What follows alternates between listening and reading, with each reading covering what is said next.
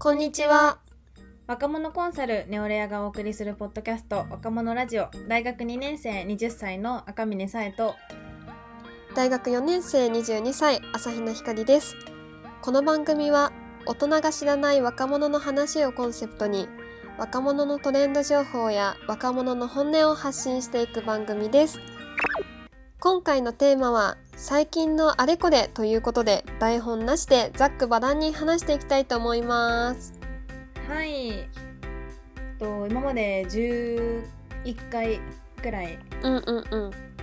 こうお話ししてきたんですけどやっぱねオープニングとかでもちょこちょこ私たちの近況の話とかもしていてちょっとたまにはこうテーマなしでねいろいろ気になることとか、最近のトレンドのこととかをラフに話していけたらいいなと思ってこういう回にしています。はいもう11月に入っちゃったもんね。今収録日が11月2日ですけど。うんあと2ヶ月ってやばいですよね。そう今年終わっちゃうじゃんっていうちょっと衝撃があるよねこの前まで夏だったのになんかもう冬みたいに寒いしなんかコロナでやっぱ12ヶ月ずっと結構家の中での生活というかうんあんま人ににも会わないし外とかにも出ないような生活だったからすごいなんかいつも以上に1年間が短く感じちゃう今年が。わかる。なんか何してたっけなって思っちゃうんですよね結構。いやほんと。しかもなんかもしコロナとかがなくて、うんうんうん。予定通りに生活してたらもう東京オリンピック終わってたんだとかなんかさ私たち多分オリンピックが日本でやられてた時代に生きてないじゃない。はいはい。だからこそなんかす日本でとオリンピックがやるっていうのは想像できないし、うんうん日本に、まあ、多分本当にちゃんとオリンピックができてたら外国人がたくさん来てたっていうのとかがうんうんうん。もう終わってたのかって思うともう想像できないよね。うんいやー確かに。私も確かにそのボランティアとかそういうオリンピックのなんかやりたいなって思っていろいろ応募したりもしてたからそういうのもやってたのかなって思うと、確かにうん。ね結構なんかもう考え方とかも変わってそうですよね。もし今オリンピックが終わってたら。うんうん。確かに確かに。なんか場合によってはこう就職とか進路とかうんうん。も結構変わりそうというか、価値観とか考え方変わってそうだからそうだよね。それもあるよね。なんか、うんうん。もしかしたら私も外国人の友達ができてたかもしれないし、確かに確かに。すごい価値観とかも変わってたかもしれないしなんかうん正直オリンピックが東京って決まった時が中学生だったかな、覚えてないけどなんだろうなんか特別う嬉しさとかもなかったから、もし一回日本でオリンピックをしたっていう経験があればまたしてほしいとか日本になったら嬉しいっていう気持ちが出てきたかもとか思うと、うん。やっぱね来年どうなるかわからないけど今年ねやってほしかったっていう気持ちはあったりするよね。そうですよねなんかひかりさんとかは特に今年か来年かでいうと学生なのかもう学生じゃないのかっていう違いとかも確かにら学生だったらそれこそなんかまあ学校を通じて何かあったかもしれないし、うんうんうん今学生の方が時間があるからオリンピックに関わる何かできたかもしれないしとかいろいろありますもんね。そうだよね。いや残念だったね。うんでも逆になんかこのコロナになって変わったこともめちゃくちゃある、もう変わったことしかないっていうぐらいかもしれないけど本当に。もうなんか私はこう学校がやっぱオンラインになってもう外に出る機会がめちゃくちゃ減っちゃって、うんうんうんうん。今まではまあ去年が1年生だったこともあるんですけど普通に週4とか週5でうんうん学校に行ってたので、まあ、うんうんうん毎日普通に早起きして午前中から学校行ってっていう生活を送ってたのがもう結構ぐうたら生活というか、わかる。まあ、もう起きてズーム入れば正直間に合っちゃうみたいなのもあるから、うんうんうん。そうだよね。もうなんか生活リズムもめちゃくちゃ乱れたしうんうんうん。こう普通に心もなんか不調というかもうなんか友達にも会えないしみたいな期間も結構あってっていうのもあってなんかこう秋？10月ぐらいからちょっとジムに行ってるんですけど。えー、めっちゃいいじゃん。いやなんかめちゃくちゃなんかいい最近すごいいいなって感じてて。うんうんうん。午前中にジム行ってホットヨガとかやってるんですけど。うんうんうん。もうめちゃくちゃなんかもう精神的にっていうかもう普通に気持ちいいなんかもう一日のスタートめちゃくちゃ爽やかになって。いや体を動かすって大事だようね、ん確かに。なんかこれだけでこんな変わるんだなって思いましたね、なんか家にいるとさうんうん太陽の光浴びることもめちゃめちゃないじゃん、うんうんやっぱ外に出るだけで太陽の光も浴びれるしさ運動だって家じゃ全然なんだろう。なんかもう階段を上がることとかも家の中でいたらさ、まあ、うん。1階から2階に上がるとかがあっても全然動かないじゃん。いやそうですよね。そう思うとなんだっけなあのさスマホ？iPhone でさ、うんうん。iPhone のヘルスケアでさ何歩歩いたか？みたいなのがはいはいはい。わかるじゃん、歩数計みたいな。それそうそうそう。私がそれでえー、ともうコロナ前の去年の12月とか今年の1月とかに比べて、えー、と今年のコロナで緊急事態宣言が出たりとかしてからの3月と4月で比べた時に、こんなに平均で歩いてないみたいなのが出ててすごい面白かったからほんとねなんかちゃんと運動したり歩かないとダメなんだなってすごいなんか運動すると感じるよね。いやそうなんですよね。なんかもううんうん。究極家から出なくてもいい生活になっちゃった感があるから確かに確かに。オンラインで授業を受けて仕事もオンラインでミーティングとかしてってなったらうんもう、うんうん。まあ、スーパー行くとかコンビニ行く程度しか本当に外出がないから、そう。しかもなんか家でなくてもこんなに何でもできるんだっていう感じが出ちゃったよね。うん買い物もそれこそアマゾンでできたりとかしちゃううんうんし。なんかなんだっけウーバーイーツもさうん最近コンビニのものとか買ってくれるようになったしもう外出なくていいじゃん。うん。外出なくても何でもできるじゃんみたいな。やっぱウィズコロナ時代で結構それこそもう世界的に価値観が変わったなっていうのはすごい感じるよね。めちゃくちゃ感じます。うね、んこう最近こう10月末ハロウィンとかあったんですけどまあ、うんうん。去年とかだとやっぱ渋谷のハロウィンだったりとか川崎だったりとか、まあ、横浜とかも結構人多いと思うんですけどこう私がニュースとか見てる限り、まあ、渋谷もそんなに仮装してる人もいなかったかなって思うんですけどひかりさんとかどうですか？なんかしました？ハロウィンっぽいこととかは。私は正直ハロウィンっぽいことしてなくてただ10月の31日に13人ぐらいでちょっと大人数で東京でエアビーかな？でうんうんうんうん。3階建ての3階建ての一軒家を借りてみんなでお泊まりしたっていううんいいね、仮装とかはしてないんだけどそうただみんなでピザ食べて、うんうんうんでもうみんなで泊まってみたいなハロウィンを過ごしたかな。サイピョンはなんかハロウィンした？うんいや私も全くハロウィンに関することしてなくて。うんうんうん。なんかストーリーとか見ててもやっぱ友達とかも今年はあんまりハロウィンパーティーとかあとサークうんうんうんルとかも今までは去年とかは結構そういうのあったと思うんですけど全然うんうん。今年はなかったし、やっぱまあみんななんだかんだ言って自粛じゃないけどこう気にかけてる、うんうんうん。うん頭の片隅にずっとあるから思いっきりできないっていうのもあるけどそうだなって思いましたね。確かに。なんか知ってる人とかもお家でとかカップルで料理、なんかなんだろうかぼちゃ系の料理作るみたいなストーリーズとかを見たけど、うん本当にうん。うん確かに大々的にじゃあ仮装してとかのハロウィンは全くなんか大学生だとさ結構仮装して遊んでるとか見るけど、うんうんうん。もうなかったもんね。本当に、なかったですね。あでも私あれ見たよ。ツイッターで「ハッシュタグ地味ハロウィン」を楽しんでました。私もあれは見てましたね。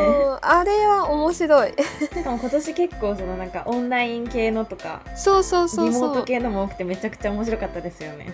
うん。あとねあつ森がえっ、と、うんうん。任天堂スイッチの動物の森が、うん。えっ、とキャラクターが仮装して仮装して島にいたから、うん。なんかそれの写真とかも結構なんかあつ森ハロウィンみたいな感じで出回っててなんか結構好きなキャラクターとかが、えーと、ハロウィンで仮装してるのとかも結構可愛かったからなんかオンラインでもハロウィン楽しめるんだかはあったよね。そういうバーチャルというかまあそうそうそうそう。うんうんうんうん。あとあれですよね。ちょうどハロウィンの週がバチョレレッテの最終回だったじゃないですか。いややばかった。なんかあれですよね。その木曜の深夜というか金曜日になる時間なんて言うんでしょう。あの0時に配信されるから、その土日とかで結構集まってバチェロレッテ鑑賞会してる人も多くいて私も日曜日に見たんですけど、うん、友達と。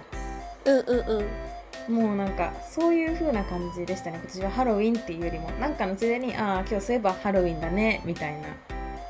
そう私もそうだった確かに。どうでしたか？バチロレッテは。いやいやでももうネタバレにはなっちゃうんでちょっと見てない人はまだここで止めてほしいんですけど、ね、もう最後の最後まで私はもうあやっぱスギちゃんしか勝たんというか。もうファイナルアフターローズだっけ？もう最後の番組が終わった後での時もなんかスギちゃんが告白してて、うん、え？好きってなった？スギちゃんでいいじゃんって正直思っちゃう部分もあったしなんだろうなんかそんなに尊く思える人、うん、もう一緒にいたいって涙流せるくらいの人に人生で出会えることもあまりないし、うんうんもちろん萌子さんの結婚像とか家族像とか恋愛像とかえーと、なんだっけ男の人として見れるかとかもあると思うけど、一私の意見としてはやっぱり一生共にする人ってなった時に尊敬できるとか、一緒に歩んでいけるとかが結構私の中では大きいからえスギちゃんベストなんじゃベストだと思ったけどなんていう気持ちにはすごいなったかも。いやめっちゃわかります。こう最後、うん、だからその最初からのそのスギちゃんの成長具合じゃないけど、変わり具合とか含めて、うんうんうん、なんかもうめちゃくちゃ感動したっていうのもあるけど、うんうんうん、なんかまあ萌子さんなんで選ばなかったのっていう気持ちもありつつその次付き合う人は結婚したいみたいな話とかこの結婚相手を私は探しに来てるんですっていうその萌子さんの、まあ、ぶれない芯の部分も分かりつつっていうのがあったからこうなんか全部を否定もできないし全部を肯定もできないけどもう何とも言えないみたいなもうすごい複雑な気持ちになりました。うんうんうん、もうなんだっけもうスタジオでさ男性とかが質問することに対してまっすぐ答える萌子さんの話を聞いてもうなんか私も、まあ、萌子さんが言うならそそれでいいんじゃないというかもう萌子さんがもうすごい萌子さんがまっすぐしていて自分の意思を持ってるからこそもちろん私も萌子さんの人生を歩んでほしいもう納得だよ萌子さんみたいな感じですごい見てたかも。いやそうですよね。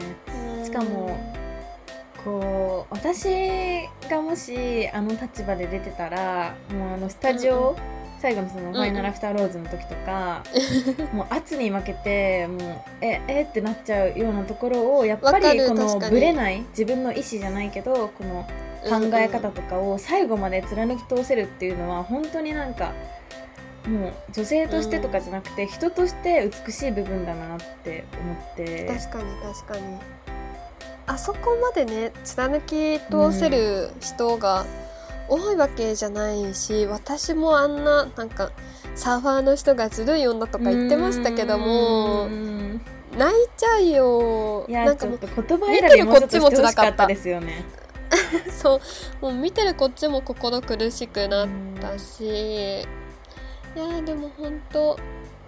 だからなんていうの、まあ、うん。こう「バチェロレッテ」っていう番組としてとか、アマゾンプライムで配信されてる番組としてはこうどうかなっていう終わり方だったかもしれないけど、うんうん、こうリアリティショーっていう枠で見るともう100点満点を超えても超超超花丸ぐらいのエンディングだったんじゃないかなって思いましたね個人的には。うん。こんなにリアルなんだ感はすごいあったよね、うん。すごいなんか久しぶりにざわざわしちゃったというか確かにってなっちゃいました。いやでもなんか満足度は高かったよね。満足度めっちゃ高かったですね。いやほんとほんと。こう妥協してないところもまあ本当に良かったし。うんうんうん。こうまあこういうのもありなんだなって逆に思いましたね。確かに確かに。なんかよりリアリティ召喚出てたしね。うん。ちょっと今後もでもバチェロレッテの方を見たいですね私。でもさ私思ったんだけどさ萌子さんの後に出れなくいない？やむずいですよ。めっちゃそれは思います。もうハードルすごい上がったよこの後ねに出るのもうきついですよねそうもう本当に真逆のキャラ。真逆のキャラっていうのも難しいけどもう全く萌子さんとはかけ離れたキャラクター性というか、んんタイプ。確かに確かに。でうんうん行くとか、じゃない限りもうなんかもう比べられちゃうっていう言葉もなんかちょっと申し訳ないけどこう、まあ、やっぱり見てた人は比較してしまうじゃないですか萌子さんだったらとか萌子さんの時はこうだったなっていうのが絶対こう頭の中に残ってるからうんうんうん。本当なんか次出る人の覚悟は本当にすごいと思います続きがあるそうなんだよね。本当に。いやどっちなんだろう？次バチロレッテとバチラ。ーでもまたちょっとバチロレッテみたいですね私そうは見たい。バチロレッテ見たいしなんかさぶっちゃけ今回なんか今までバチェラーとかって女性の方が見てるイメージあったんだけど、うんうんうん。今回男男性を選ぶからこそ、そうそうそう男性も結構見てるイメージあったから、なんかそれもなんか見る人の数が増えることによって、うんうんうん。バチェラーとかバチロレッテの面白さを語れる人も増えるし、うんうんうんうん。そういうのを考えるとちょっともう一回バチロレッテ見たい感はすごいあるかもしれない。確かに。私の周りもなんかうん。はじ私もバチェロレッテ見始めてその後にはバチェラー追っかけて結構見てるんですけど、うんうんうんうん。なんかそのバチェロレッテ見始めた理由としてはあのテラハなくなっちゃったからっていう子も結構いましたね大学生はあーなるほどね。確かに確かに。もう今まではテラハ見てたけどテラハもうないから、うん新しくバチェロレッテ始まるから見始めたとかもいたからあーこっちに流れてくるんだって思いました。確かに。えでもさテラハって今まで週1とかで結構長期間の放送だったよね。そうです。ねもう結構ずっとメンバーが入れ替わって確かにずっ確かに。と続いていく感じなので相乗り的な感じだったよね確か。もうそうですね。その東京とかハワイとかうんうんうんうん。1個のお家はめちゃくちゃ長いですよね。ねそれを思うとちょっとみ短すぎるというかなんか、なんか物足りないっていうのはあるかもしれないけど。まあ熱量的にはちょうどなんかもうこれ以上続くとうん持たないみたいな部分はありつつなんかまたすぐなんか3ヶ月に1回ぐらいやってほしいいやーそうです1よね。年以上待てない。こう季節に 合わせてやってほしい。そうそうそうやってほしい。なんか狼くんシリーズぐらいの勢いでやってほしい。でも多分そんなにもう出れる人もいないんじゃないですかね。結構他のに比べて出演難易度じゃないけどハードルが高いっていうのかな。うんうん確かに。出演者側のあれも難しそう出演者も多いしね。うん確かにそうですね。20人ぐらいで。うん確かに確かに。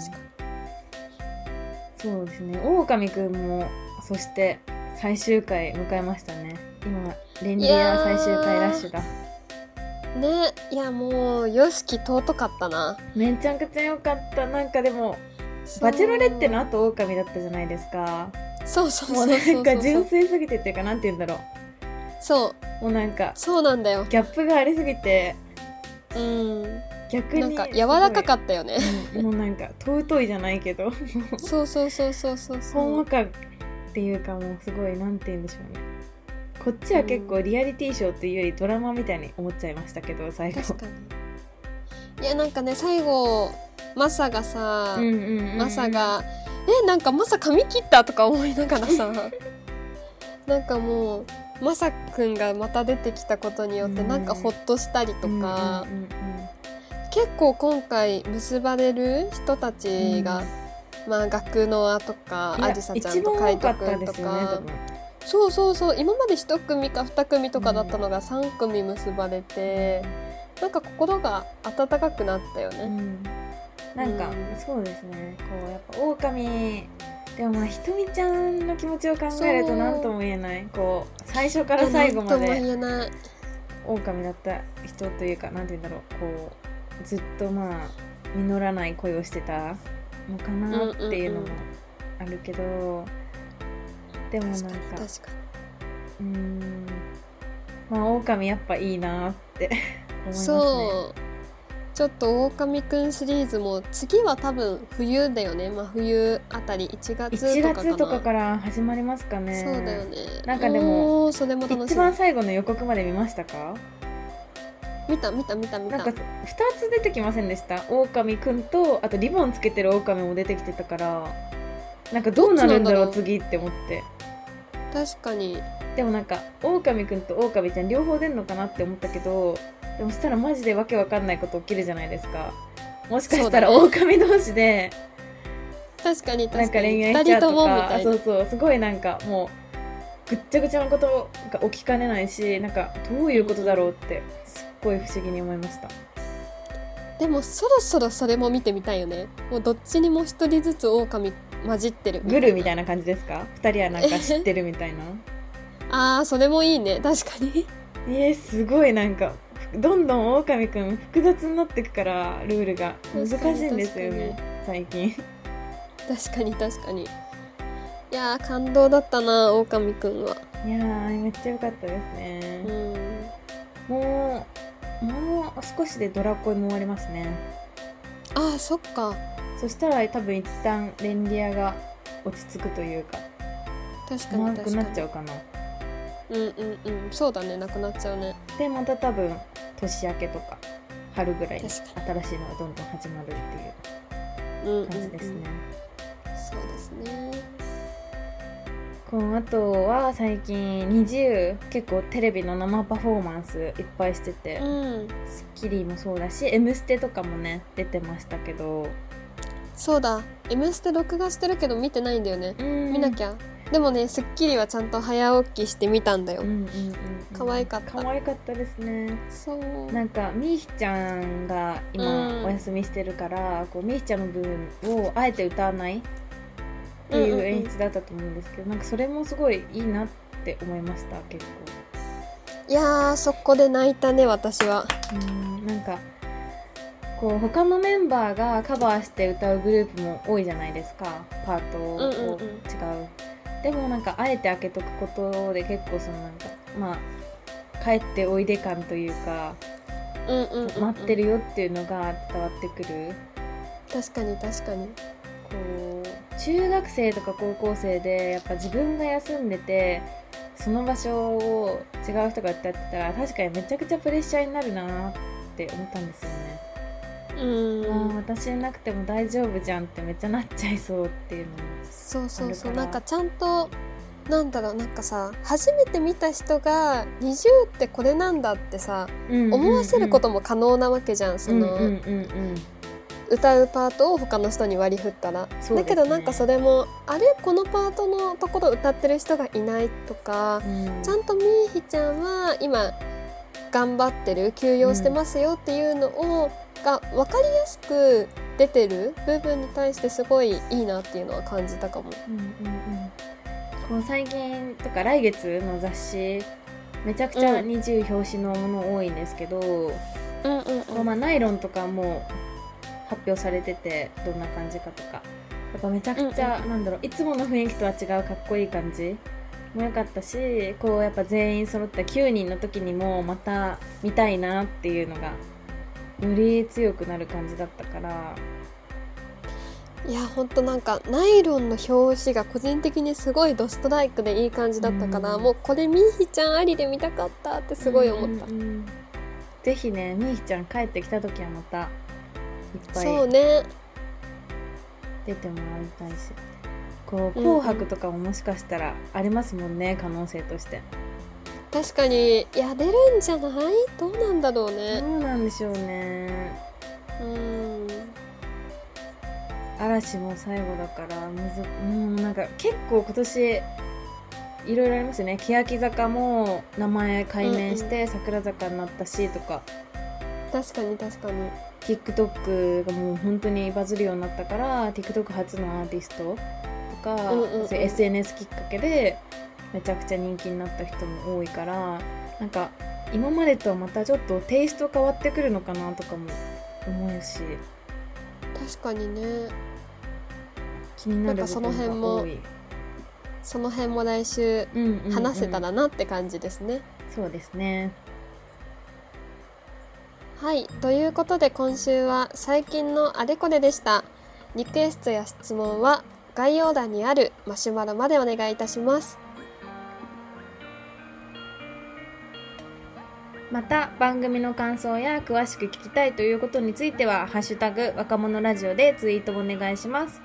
そしてもっと若者について知りたいという方はネオレア公式ツイッターアットマーク NEORARE アンダーバーアットマークネオレアアンダーバーをチェックしてください。それでは若者ラジオエピソード12最後までお聞きいただきありがとうございました。次回の配信エピソード13は11月16日の月曜日に若者的紅白歌合戦をお話しします。ぜひお楽しみくだ、お楽しみに。